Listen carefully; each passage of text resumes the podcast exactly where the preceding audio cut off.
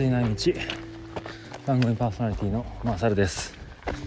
この番組は旅や自然が好きなマサルが旅先や日常からリアルな声をお届けするポッドキャストです。本日は3月の19日16時28分です。皆様いかがお過ごしでしょうか？3月の末といえばうん。そうですね。新生活の準備みたいな。とこですか、会社の中でも移動があったりとか。するんですかね。で桜が咲き出す頃だったり。うん。そんな時期だと思います、えー、こちらはと言いますと。スタートしてから9日が経ちました。はい。で、えー、200マイル320キロを通過して今もうすでに220マイルぐらいまで来てますかね。350キロぐらい歩いてきました。全行程の4分の1は過ぎましたね。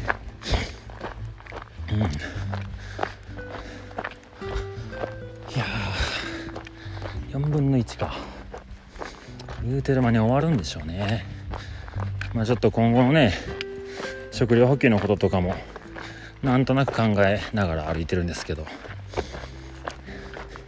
昨日オラクルという町に着いて、えー、朝出発して次は100マイルほど先にあるスペリオールという町まで向かってますあそこ歩けばざっくり300マイルでその次はねちょっと長いんですけど140マイルぐらいかな。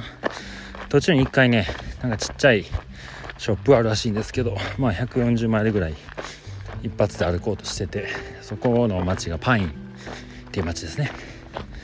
でそこから100マイル行けばフラッグスタッフ。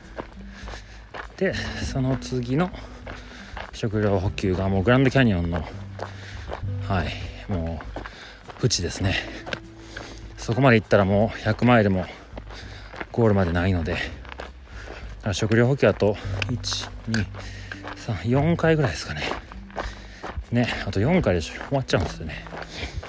今んとこ食料補給2回終わって、えー、1回目がベイルっていう町と2回目が今日た今日出たオラクルという町です。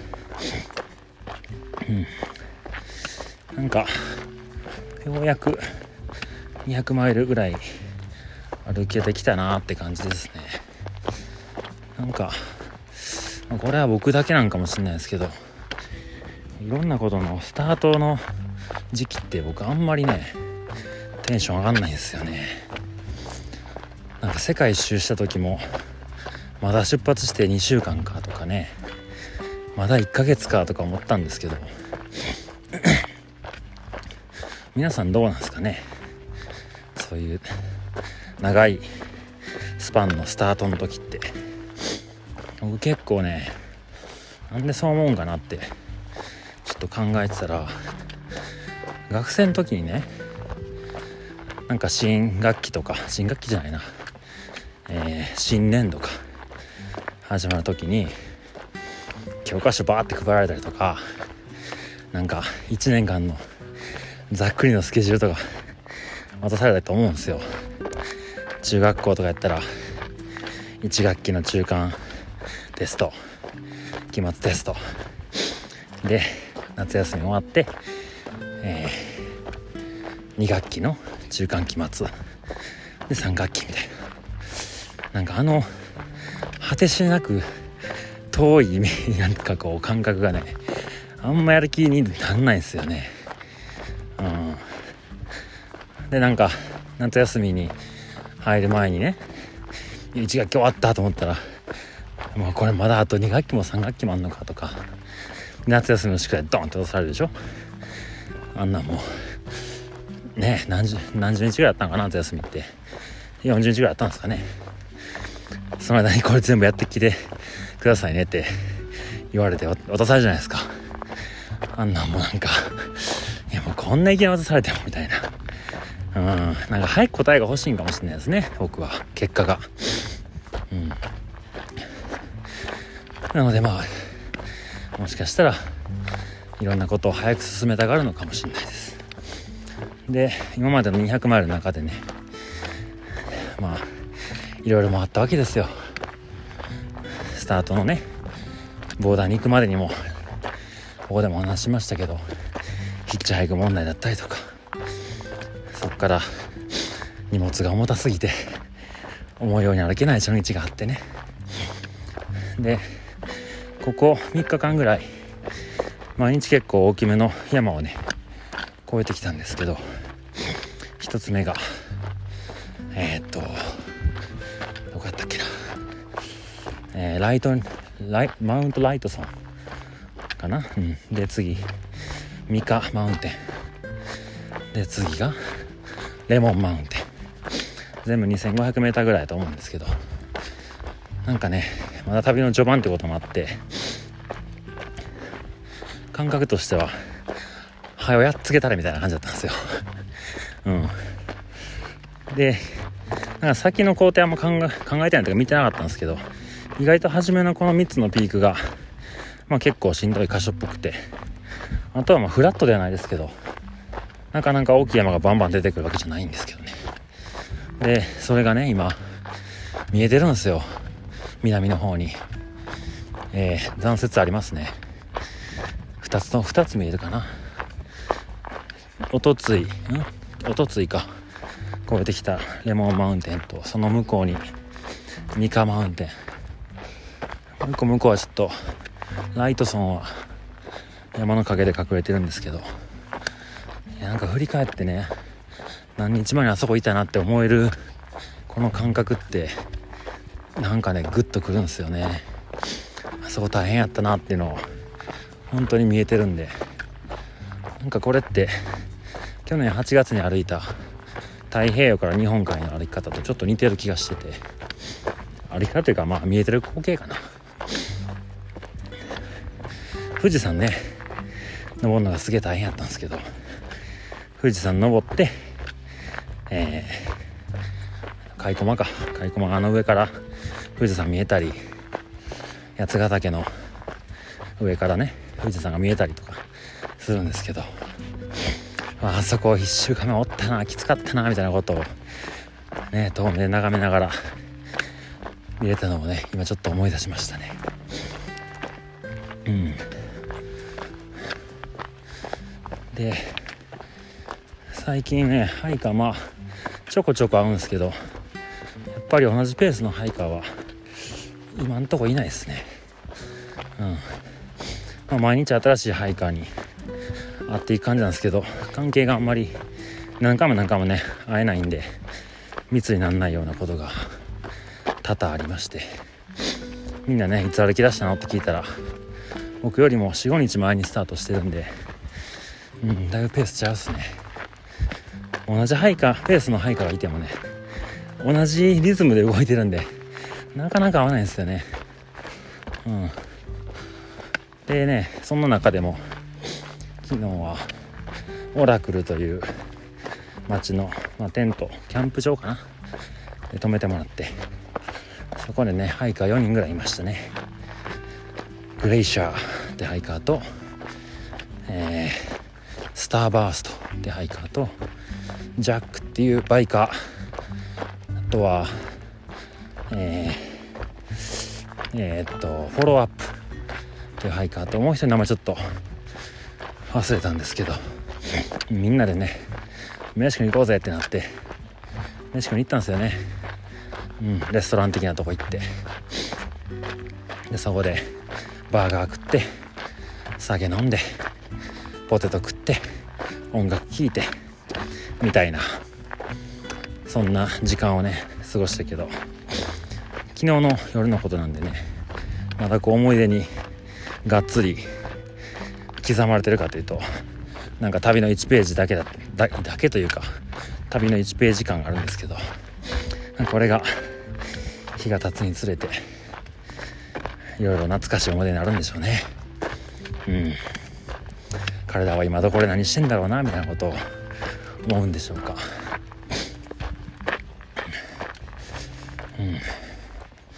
うん。なんかまあようやくこう旅の中に入ってこれたような感じがしてきたので、まあ、これからまたね楽しくなりそうですね、うん、今日はすごい風強かったんですけど夕方になってちょっと風が止んで、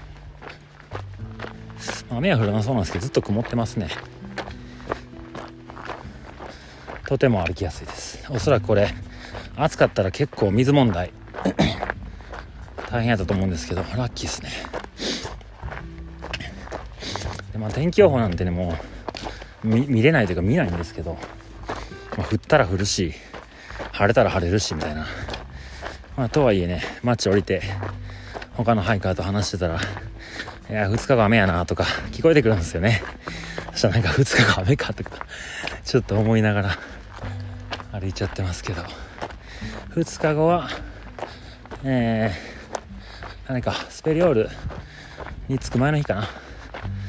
今日が町から25マイル歩けたんで、え100マイルあるとして明日3030ぐらい歩けたら85マイル。なんで最終日スペリオールに着くのはまあ昼過ぎかな。今着くんですかね、うん、でもう今日はもう4時もう5時前とかかな。なんで水もあるし、まあ、どこで寝てもいいんですけどまだ明るいんでね歩こうと思います、でねここ数日間見えてる世界一緒です。もうサボテン。サボテンです。サボテンとうーん空と。なんやろな。うん。なんやろな。牛。そんなもんかな。まあ乾燥地帯やからこう背の高い木があんまりないから見晴らしがいいっていうのはいいですね。あと前回ね話したのスワローっていう、えー、サボテン、まあ、あの時ほどねバンバンいないんですけどめちゃくちゃ痛いエリアあったんですよ。なんかねなんかわんけど気持ち悪くなっちゃって。ね 別になんやろねお化けとかじゃないんですけどなんかねサボあのテンション上がってたんですけどあまりにも多すぎてなんか植物に見えなくなってきたんですよね。なんか動物というか動き出しそうというかうんなんかすごい巨大な生き物がずっと立ってるみたいな。もうちょっとね怖くなっちゃった。スワロー恐怖症。でね今かぶってる帽子がねあのまあ大ちゃん。僕の友達の大ちゃんがこの前ハイカーマーケットで出してた帽子なんですよ。でなんかあのまあ今も自分が持ってた帽子結構ボロボロやったんでアリゾナ行きなんかないかなと思ってたんですけどちょうどね大ちゃん出してたしなんか色もいいしかぶり心地も良かったんで買わしてもらったんですけどなんとそこに何やったかなサボテンのマーク書いててテキサスちょっと待ってよ今ちょっと帽子取って読んでみますね。何やったっけな。よいしょ。えー、ウエストテキサススワロークラブって書いてるんですよね。まあどこでこんなん見つけたのな。はいなので僕はアリゾナにいるのにテキサスのスワロークラブの帽子をかぶって日本からアリゾナに歩きに来てるんですよ。いろんな偶然ですよ。でそのスワローにちょっと僕は怯えているという。はい3月19日でした。また明日も何か話そうかなと思いますんでまた明日。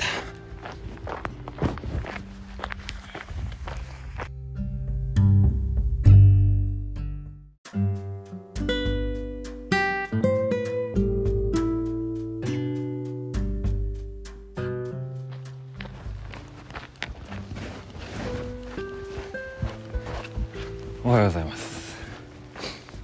え、翌日ですね。3月の20日。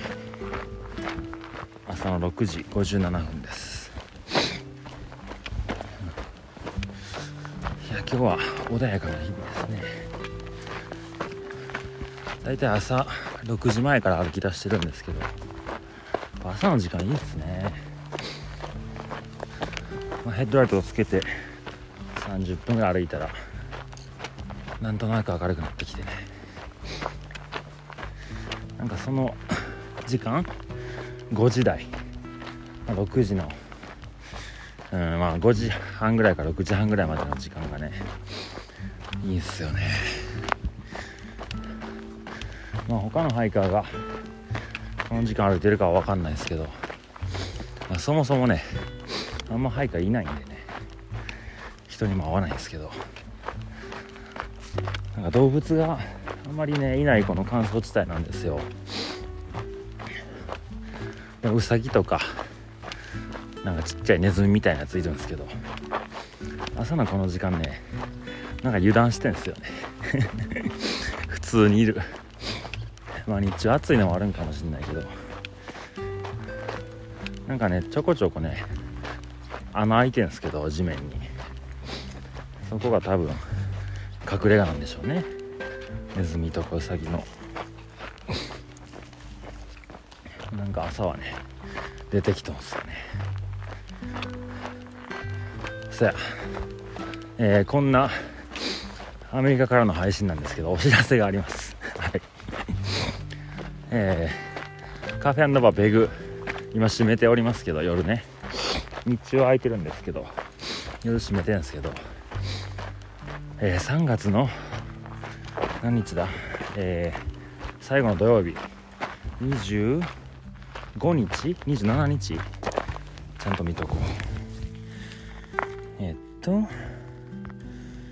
3月の25日ですね。からえー、25日の土曜日からね。4月毎週土曜日開きます。バー営業。はい僕いないんですけど、えー、代わりにね開けてくれるよって人がいたんすよね。はい、代わりに立ってくれるのはですね「、旅と言葉を」というポッドキャストの相方でもある、えー、ベンさん。お願いします。はい。で時間がねちょっと彼のスケジュール等々ありまして9時からの営業ですね。はい。普段は19時からなんですけど21時からの営業になります。なので、3月の25から4月の29まで、まあ、約1ヶ月間開けてもらうことになりました、うん、まあその経緯なんですけどあそこのねあのペグっていうお店夜お越しいただいた方は分かると思うんですけど、うん、とてもアットホームなはい。まあ、ハイカーだけではなく地元の人とかね。大体30代ぐらいの人が来てくれてたまにま40代ぐらいの方もいらっしゃいますけど。のまあコミュニティみたいになってくれてるんですけど。バーテンダーやられたことある方いるか分かんないんですけど。バーの営業ってねお酒作るのが仕事やと思ってたんですよ僕も初め。アルバイトする頃ね。そうじゃなかったんですよ。本当に。めちゃくちゃむずい。うん。なんかもう飲食店っていう中の接客業で一番こう対応力が問われるんじゃないかなと思われる仕事でして。うん。でまあ何かと言いますとね。お酒作るのはもちろん覚えなきゃいけないですよ。作り方とかね。でも作り方もねそんななんかめちゃくちゃこだわったカクテル作ってるお店とかだったら結構覚えることいっぱいあると思うんですけど僕が前働いてたバーもね大体まあウイスキーとか、まあ、ジンとか、まあ、そういうのを飲む方が多かったのでまあ作り方はほぼほぼね全部一緒なんですよ。でその作り方もね正解なんてねあんまり合ってないようなもんでバーテンダーによってねまあ氷どんな氷使うかとか、まあ、グラスどんなんかとかはいろいろありますけど違いがあってね。まあそれがその店の色なんですけどまあお酒はね覚えればいいんですよ。でペグに置いてるお酒もそんな珍しい変わったものとかはないんで。でね何が一番の仕事かというとですねまあ基本的にバーに来る方ってカウンターに座りますよね。うちの店カウンター少ないんですけど。で1人で来る方が大半ですよね。となるとまあおしゃべりしに来てるんですよ。うん。あとはまあ空間がいいからって言って来てくれてる方もいますけど。まあお酒の味もちろんそれはある程度のクオリティは出さなきゃいけないんですけど僕自身もね、まあ、そんなお酒詳しくないんでそのどこで飲むどのこのお酒がこううまいとかっていうのを語れるほどじゃないんですよね。でそういう方そういう層の方って一定数いると思うんですよ。でまあうちの店はそういう感じになってると思うんですよね。でじゃあ何がバーテンダー一番の仕事かっていうと来たお客さんがまあ帰る時にね楽しかったと思って帰ってもらえたらいいんですけどまあそれがゴールですよね。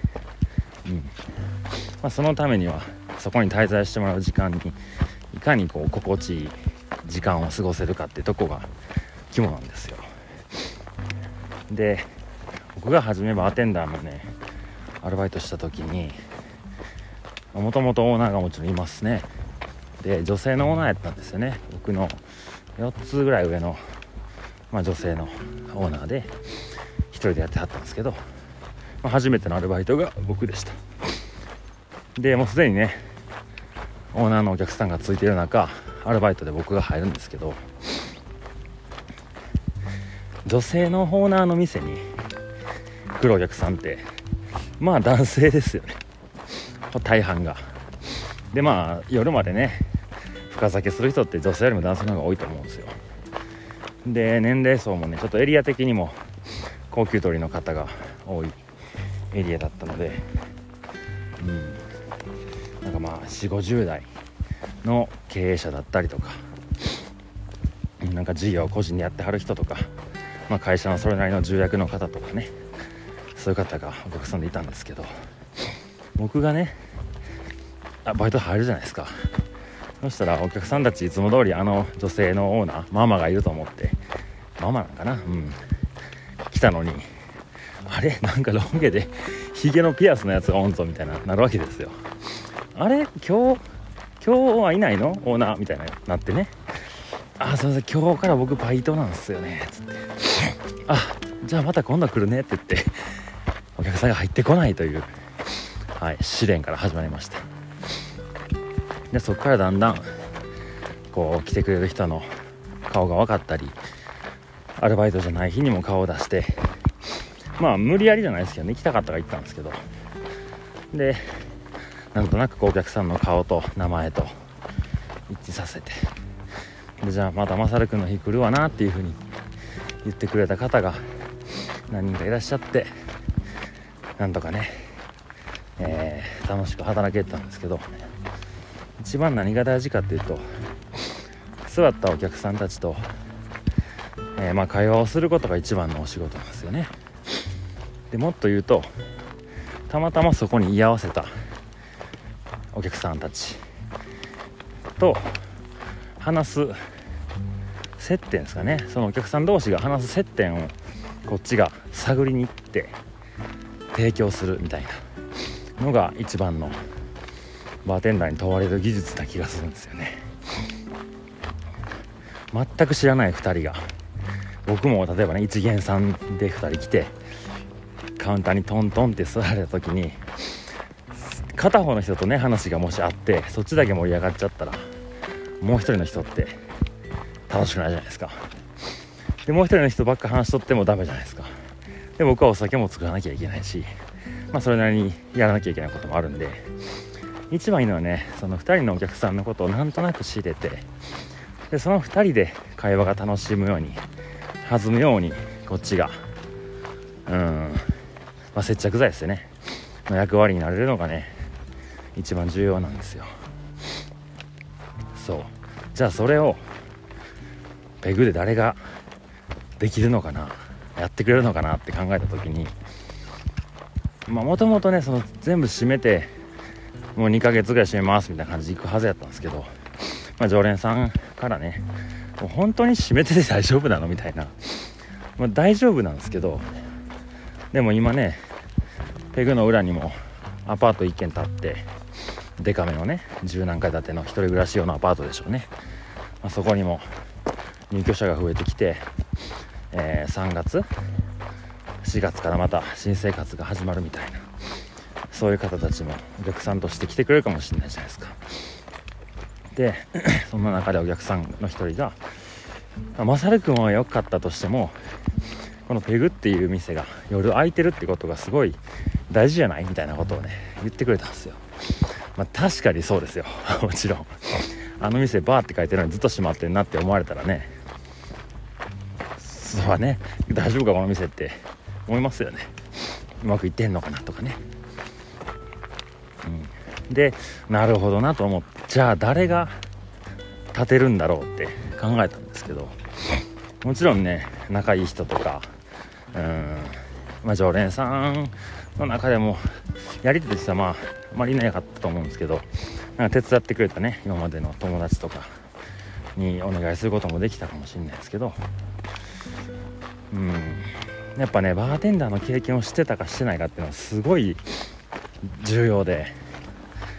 例えばまあ常連さんとよく知ってる人に立ってもらうとするじゃないですか、うん、そしたらまあいつものメンバーがいれば楽しいですけどもちろんいつものメンバーがいつも通り来るわけではないので、ね、近所の人がふらっと入ってくる可能性もありますし、まあ、そういう時に、まあ、変な人にじゃないけどとまあバーテンダーの経験ない人に立ってもらうとなったらそのお客さんにあまりいいイメージを与えないと思うんですよ。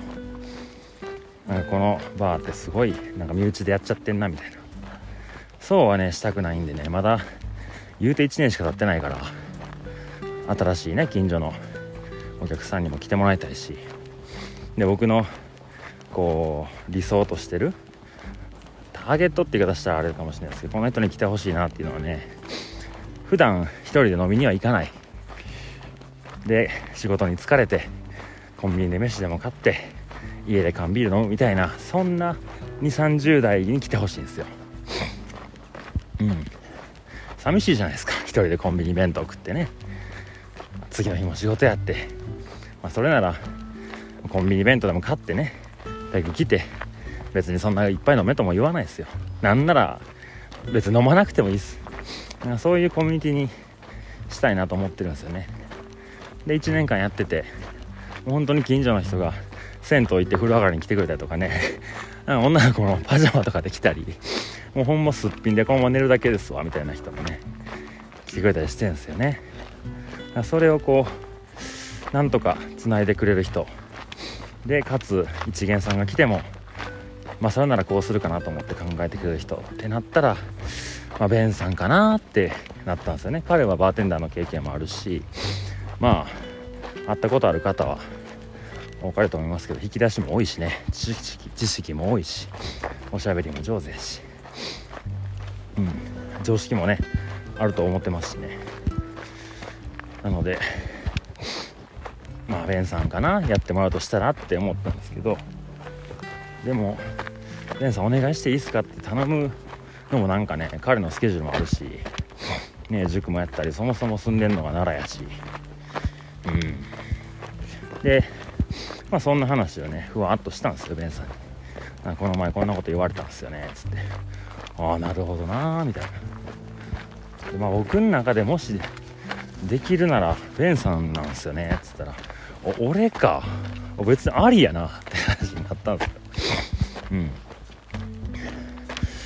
ありなんやったらめっちゃありがたいっすわってことでまあいろいろ、2月の最後の3月の1週目かな？の最後の営業日に引き継ぎというか、まあ、こういうとここうしといてくださいみたいな、まあ、細かいところですね。お伝えしてやってもらうことになりました。でね、まあ、これはもうちょっと言っちゃっていいかなと思うんですけどまあ売り上げ立ちますよね。でベンさんに給料を渡すみたいな話なのか売り上げの何パーセントなのかとかお金のことはちゃんと揉めたくないんでね話をしてたんですけど。なんかベンさんも僕もというか、そんなにお金お金お金ってなってないところが多分長続きしてる理由だと思うんですけど、まあ、大体ペグの1日の平均的な売り上げで言ったらまあ1万5000円から2万円ぐらいですね。うん。でそれをまあまあ仕入れねとまあ氷とかまあそんな買ったものとかを引いて利益が残るみたいな感じなんですけどまあベンさんにもなんとなくそんなこと伝えてでまあ全部で6営業日やるのかな？やったらまあまあ1日最低で見積もっても6万円ぐらい利益入れるんじゃないですかねみたいな話をしてて。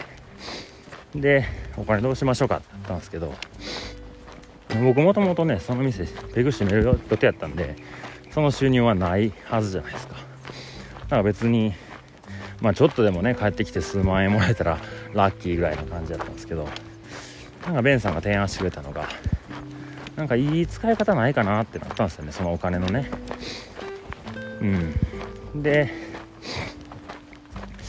そうですねいろいろ考えてみてちょっと前にね、まあ、ペグのうんと椅子ですね。椅子のクッションカバー。全部自作でね作ったんですけどそれがえっ、ー、と四天王寺というお寺の骨董市っていうのがね毎月21 22日に開催されるんですけどそこで買ったまあもう古着の着物というか、まあ、着物を買ってそれを裁断してクッションカバーにしてるんですよね。でそれがね、まあ、ちょっともともと古いものっていうのもあったり生地が弱かったりちょっと破れてきたり、まあ、汚れが見えたりとかしてきてるんですよね。それをまあ変えたいなと思ってたんですけどじゃあそれを変えるお金に当てようかみたいな言ってくれたんですよ。ありがたいですよね。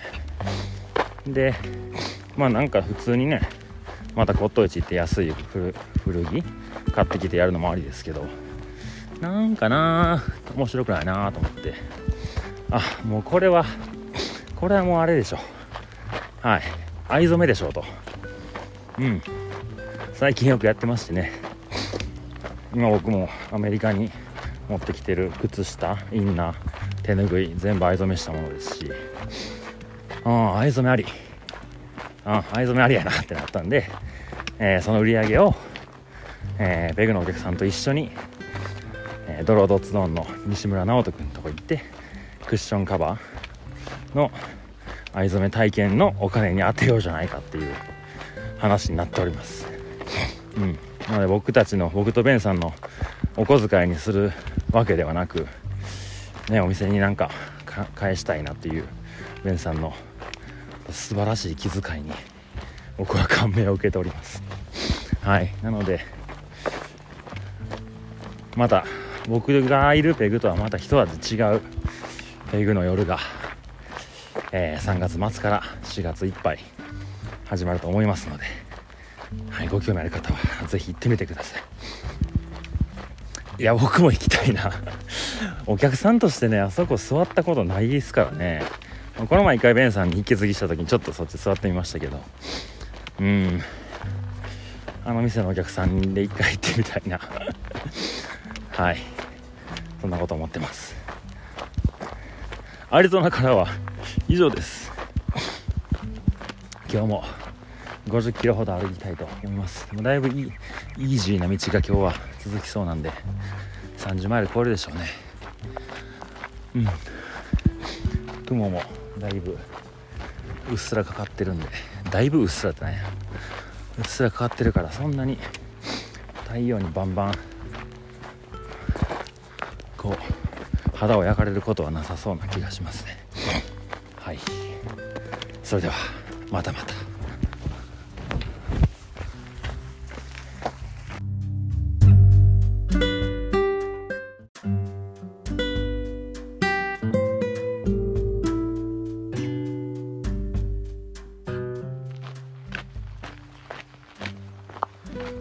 おはようございます。3月21日かな？ですね。火曜日の朝7時です。えー、っとですね。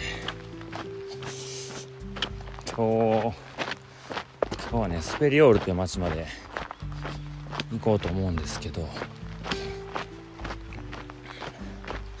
なんかね今日の夕方昼過ぎぐらいから天気がね崩れるらしいですよね。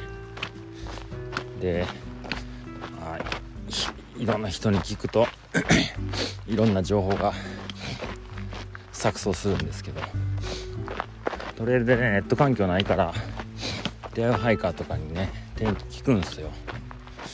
したら明日今日の、まあ、昼過ぎから降るよっていう人もいたり朝から降んじゃねえかとか。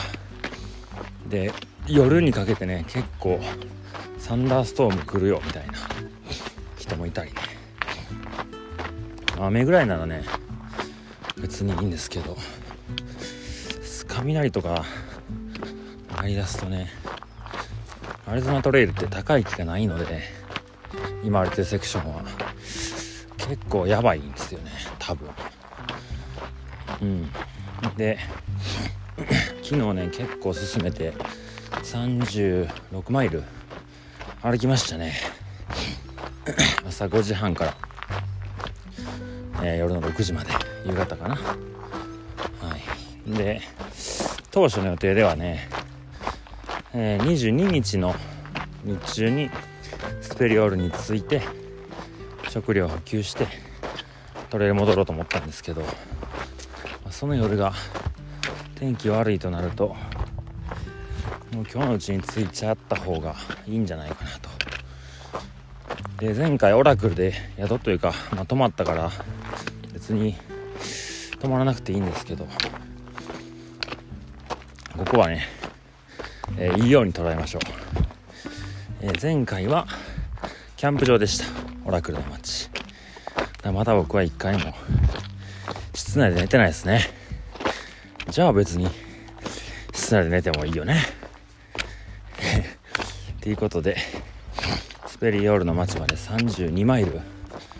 そこからヒッチハイクで街に行くような形なんでそこのね名前忘れたけどモーテルがハイカーにフレンドリーなモーテルがあると言ってたので。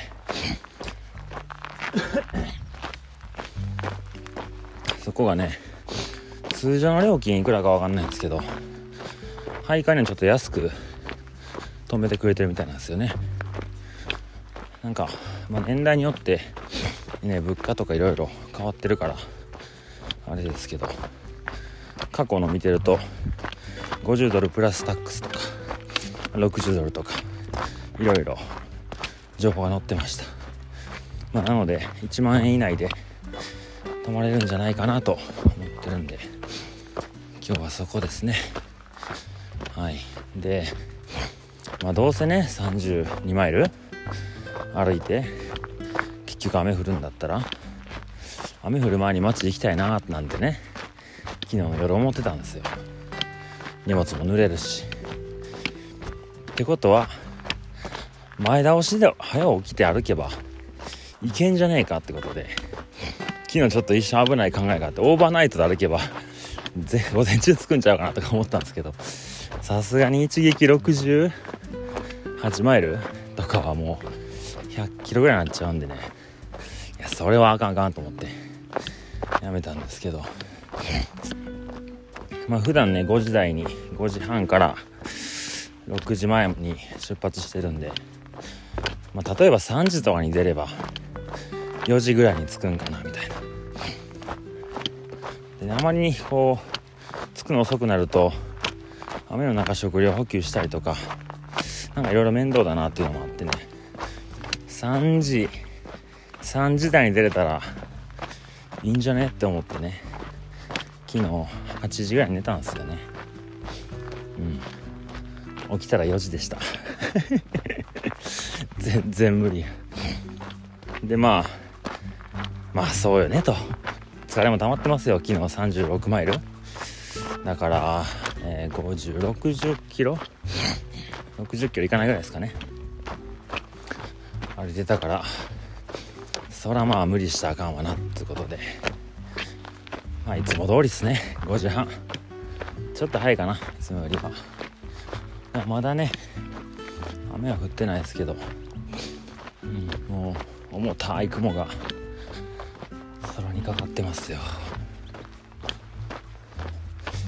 なんか今いつ降ってもおかしくないような天気なんですけど。もうねその天気予報なんで外せることだってありますからね。で昨日ね寝る前最後に会ったハイカーは、まあ、1個町のケケリーだったかな？ケリーっていう町にもう昨日降りちゃうっつってて。あ昨日じゃないか。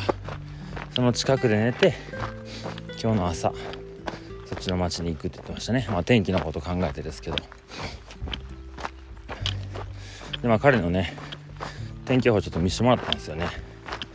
そしたら降水確率だと思うんですけど100%とはなってなかったんですよ。時間帯別で、まあ、昼過ぎから20%ぐらいで夜になったら、え、60%で翌日の午前中も 60%12 時ぐらいから3020と減っていくみたいな予報やったんですよ。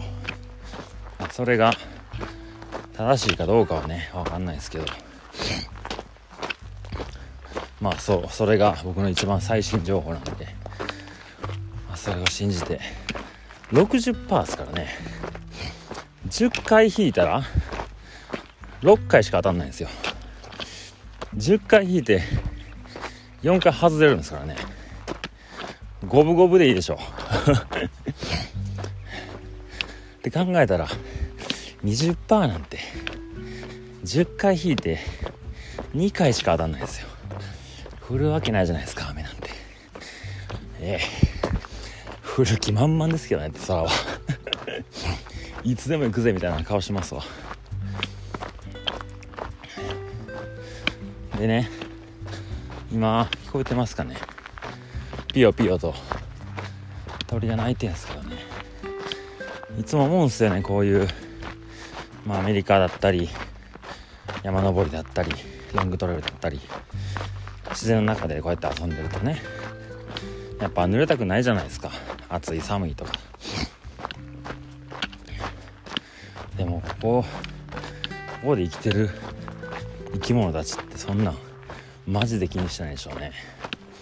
恵みの雨だって思ってる植物もいるのか。まあ動物たちはそういうのを察知するって言いますけどね。雨降って降ったらまあ避難する場所があるんでしょうね。雨の人が鳥何してんですかね。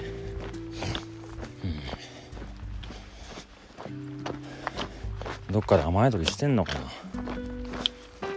いやまあ彼らはダウンをもう内蔵してますからね。寒くはないんやろな。動物でなんか濡れて寒くて死んじゃうみたいなあるんすかね。どうなんやろ。まあそんなそんなバカなことは動物はしないでしょうね。だって服ないんやん。服着てないってことはもう裸で生活してるんですもんね。濡れてもいいような装備がすでにされてるんやろね人間も昔はそうやったんですかね。人間というか人類。だって服なんてないし。なんかね友達に聞いたんですけどアルゼンチンだったかな。なんか南米のどっかの部族？昔いた部族らしいんですけど名前も全然覚えてないんですけどね。まああの裸で生活してた部族がいたらしくて。でまああの経済とかいろんなものが発展してる国のね人がその部族の村に訪れてたらしいんですよ。そしたらね服着てないからいやもうこんなんやったらお前ら死んでまうぞみたいな感じで服あげたらしいんですよ。なんかズボンとか。シャツとかかな？靴下靴みたいな。そしたら調整できなくなってなんか死んじゃったみたいな。なんかそんなん聞いたことあるんですよね。すげえわ。まあもうさすがに今の僕にその機能はないでしょうけど。うん。まあ荷物少ないとはいえ重たい荷物持ってますからね。水も担いで歩かないと。どっかで干からびちゃうし、ね、まあ今日は日差しないけど日差しが強い時とか日焼け止め塗らないとね。やけどみたいになりますからね、うん、人間は弱い生き物ですね、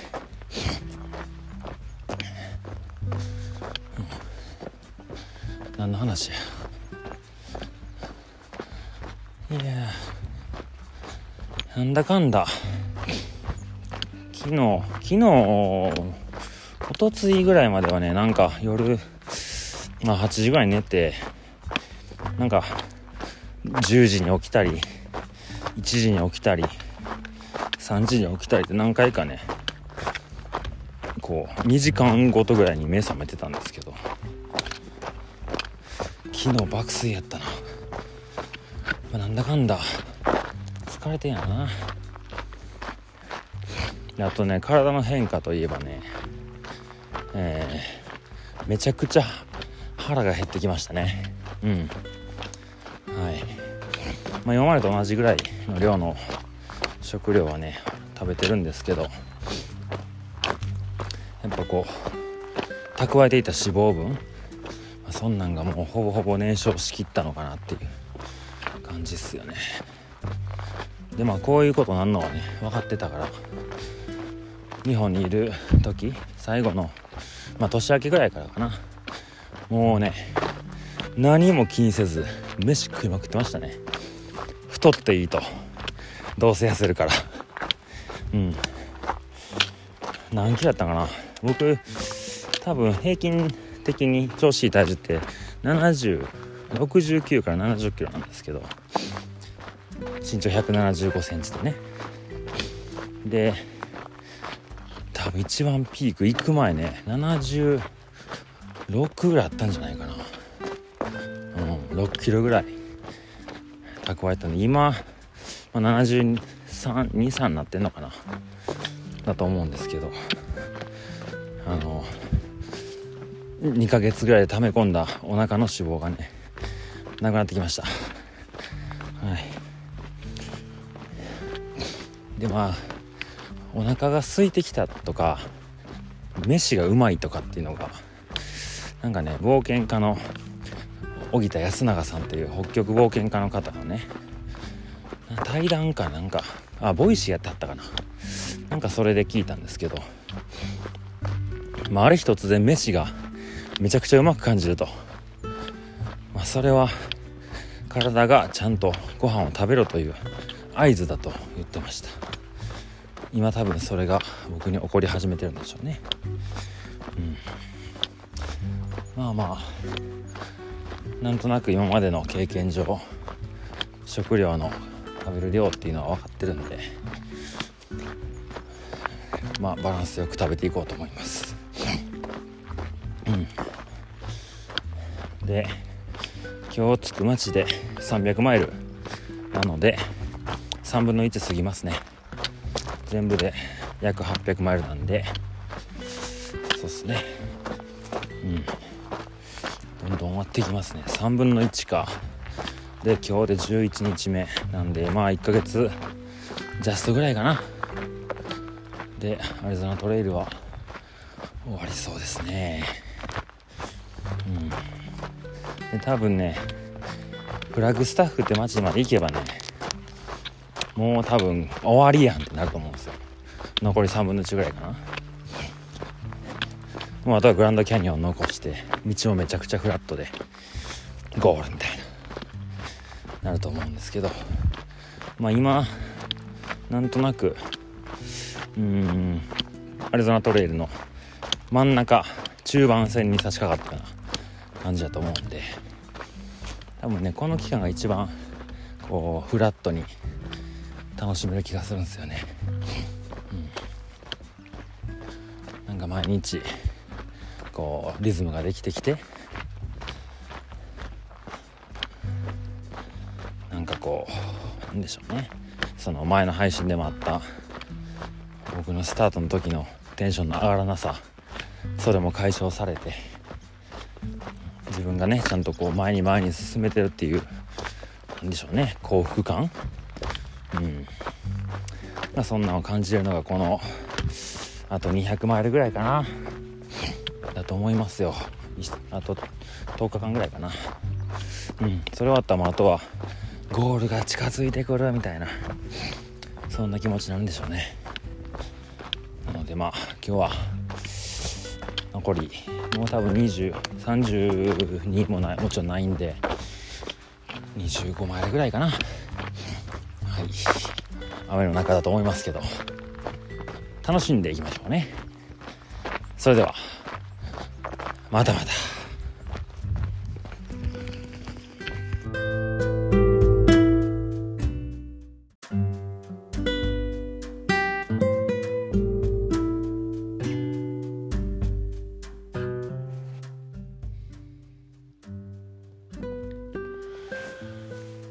いや今日もよく歩きました。32マイル。33ぐらいかな。歩いて今はモーテルのベッドの上です。あーもう起き上がるの嫌やな、5時半ぐらいに33マイル歩き終えて、えー、道路に出て親指を立てて。雨はね昼過ぎぐらいから降ったりやんだりが続いてて、まあ、標高もね 1500m ぐらいまでしか上がってないんですけどまあ風吹いたりとかいろいろで寒かったりしたんですけど。なんとかそんなこう雷みたいな音にならずね。道路まで降りてこれましたよ。で結構ねまた大きい道路やったんで。なんとかもうすんげえスピードでね車ビンビン走ってるんですけど。親指だって取ったらまたあの一番初めの、えー、ベンソン懐かしいですね。ベンソンでのヒッチハイクと同じような感じで行った車がね持ってきてくれて。はい。えー、スペリオールという街まででそのね乗せてくれた、えー、ドライバーさん。まあ、多分僕よりちょっと年下ぐらいだと思うんですけど。うん。ちょっと今仕事を辞めて PCT 行こうかな思ってんだよねみたいな言ってましたね。いやおなんかストートが賑やかですね。だから彼もねなんかもう PCT の本とか読んだりしてんだよねって言ってて。うん。でもぜひ歩くべきや言うときましたわ。うんで、えー、モーテルにチェックインしてなんかねあのファーアウトっていうナビゲーションのアプリを使ってるんですけどそこのね去年までのコメントがすごいこう好評の宿やったんですよ、うん、でなんかサムっていう男性の、うん、スタッフがすごい配下によくしてくれるんだよみたいなことを言ってたんですけどどうやらオーナー変わってますね。はい。インドの方でしたね。えー、女性でした。うん。まあ多分徘徊用の値段はないでしょうねおそらく、えー、100ドルぐらいしましたね。なので1万4000円。でもいいよ。もうそんな長旅でもないし。もうねあのそれさすがにそれがなんか500ドルとかやったらちょっと待ってって感じだけどまあこの感じのモーテルやったらまあ100ドル行っても100ドルでしょうみたいな感じだったんで100ドルぐらいでしたね。僕がねアメリカ前歩いた時はもうちょっと5060ドルぐらいで安かってうん。まあでもあの時はねほんまに1回の旅が何千キロっていう距離やったんで結構節約をねしとかないと厳しかったんですけどょっとまあ今回はもうほぼ一択やったんでねもうここにしました。で、まあ、宿に来たらね、まあ、洗濯とか、まあ、食料補給もねすぐできるんですけどもうしてきて。あとは、えー、ポストカードがね変えてないんですよ全然。売ってない。うん。どこにも売ってない。日記は書き進めてるんですけど今13枚ぐらいは書いたんかな。明日一応郵便局にね書いた分持っていくんですけど1回はもう送って2回目を出して出そうとし明日してるんですけどポストカードどこで買えんねやろな。なかなかないんですよね。時間はあんのに。そう。まあそんなこともちょっと考えつつ。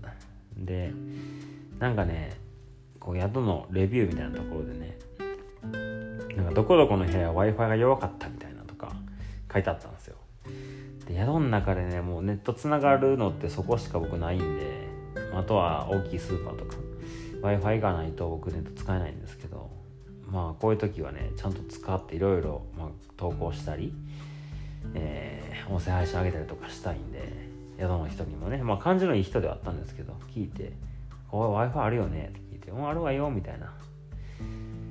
で、なんか、あの、一番ちょっと強めな、強めに Wi-Fi が届くエリアとか、エリアとかある？みたいな。なんか距離によって、ね、その強いよあるじゃん、みたいなこと言って、まあ全部共通の Wi-Fi が大丈夫よって言われて、OKOK、じゃあ Wi-Fi パスワード教えてって繋いで、まあ、繋がって、じゃああなたの部屋11番ねって言っていたら届いてないですよ w i f i もうあるあるやな。多分どこの部屋も届いてないんでしょうね。あそこの、えー、オーナーがおそらく住んでる母屋の w i f i を宿の人たちにも使わせるだけやから絶対届いてない。だからもうちょっとこれ収録ね撮って配信すんのもちょあの母屋の前に行ってちょっと更新ボタンを押さなきゃいけないっていう状況でございます。うん。まあそれにしても300マイル終わりましたね。そしてベッドってやっぱすごい。もう起き上がるの嫌。もうね普通の時間やったらねもう寝てるんですけど今はえー、っと何時でしょうね。何時だ今。えー、っと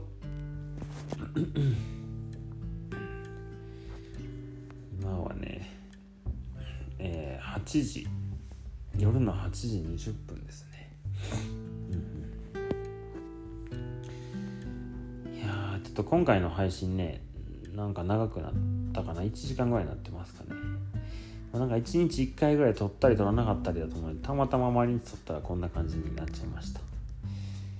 またゆるりとお聞きいただければと思います。次のね町がねちょっと150160枚ぐらい先なんで一旦途中で、えー、なんか、うん、湖があってね。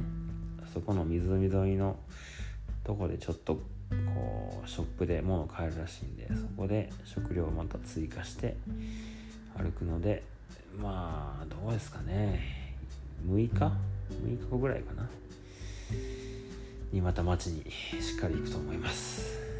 それでは皆様楽しい日々をお過ごしください。さよなら。